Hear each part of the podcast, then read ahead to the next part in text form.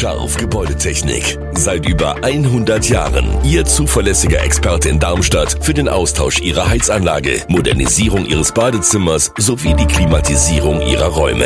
Erwarten Sie mehr von uns, als Sie es gewohnt sind. Scharf Gebäudetechnik.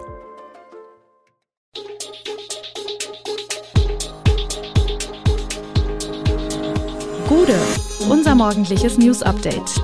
Das Wichtigste aus Südhessen für Sie im Überblick. Guten Morgen aus Darmstadt an diesem 28. März. Der anstehende Neubau der Rheinstraßenbrücke rückt in Darmstadt immer näher. Bei Merck fragt man sich, ob das Unternehmen Stellen auf oder abbaut. Das und mehr gibt es heute für Sie im Podcast. Der Neubau der Rheinstraßenbrücke in Darmstadt wirft seine Schatten voraus. Bereits am kommenden Mittwoch starten die Kanalbauarbeiten. Spürbare Veränderungen für Anwohner und Pendler folgen ein paar Tage später, denn ab dem darauffolgenden Montag 3. April wird der stadteinwärts führende Verkehr über einen Einbahnstraßenring südlich um die Brücke herumgeführt. Er läuft dann über die Hilpertstraße oder den Hartring. Stadtauswärts soll zunächst alles beim Alten bleiben. Dies gilt auch für den Fuß- und Radverkehr, der in dieser Bauphase in beide Richtungen weiterhin über die Rheinstraßenbrücke möglich sein wird baut Merck in Darmstadt nun Stellen auf oder ab. Das wochenlange Rätselraten um widersprüchliche Informationen hat das Unternehmen nun aufgelöst. Demnach sollen in Darmstadt in den nächsten Jahren insgesamt rund 750 Arbeitsplätze abgebaut werden, davon 200 in der Pharmaforschung und Entwicklung und bis zu 550 in den Gruppenfunktionen der Zentrale.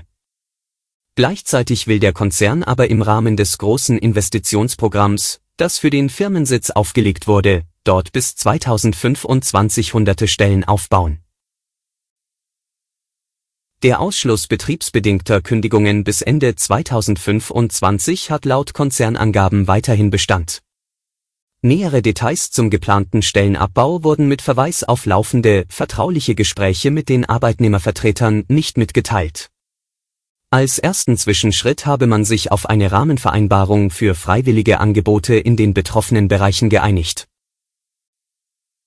Am Montag haben Spargelkönigin Stella Svenja die erste gemeinsam mit dem Bergstreusser Landrat Christian Engelhardt und Bürgermeistern aus der Region im Osten von Lampertheim die diesjährige Spargelsaison eingeläutet.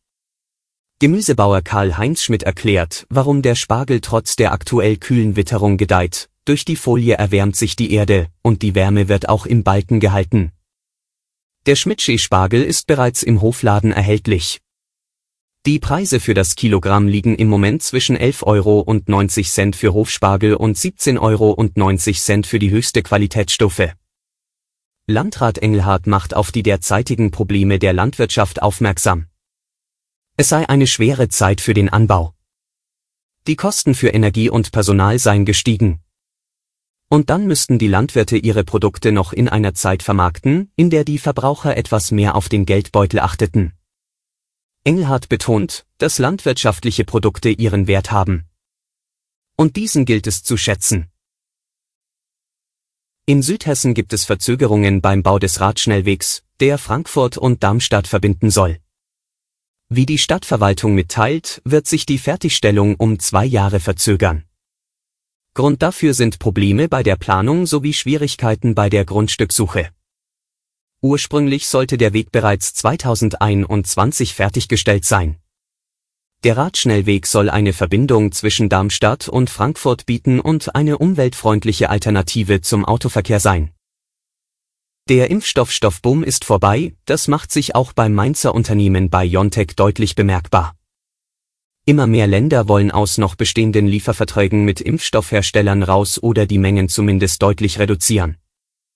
BioNTech prognostiziert für das laufende Jahr einen Impfstoffumsatz von rund 5 Milliarden Euro. Damit sieht sich das Unternehmen mit einem massiven Umsatzbruch konfrontiert.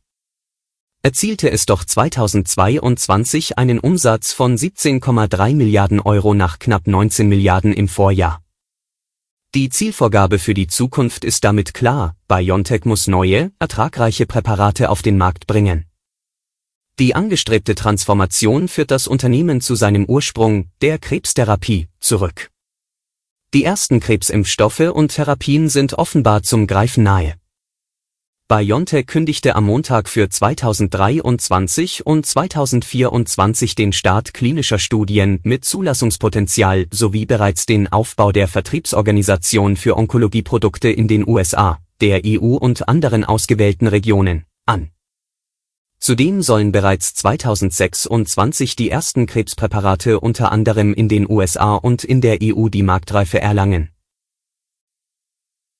alle Infos zu diesen Themen und noch viel mehr finden Sie stets aktuell auf www.echo-online.de. Gute Südhessen ist eine Produktion der VAM von Allgemeiner Zeitung, Wiesbadener Kurier, Echo Online und Mittelhessen.de. Redaktion und Produktion die NewsmanagerInnen der VAM. Ihr erreicht uns per Mail an audio.vam.de.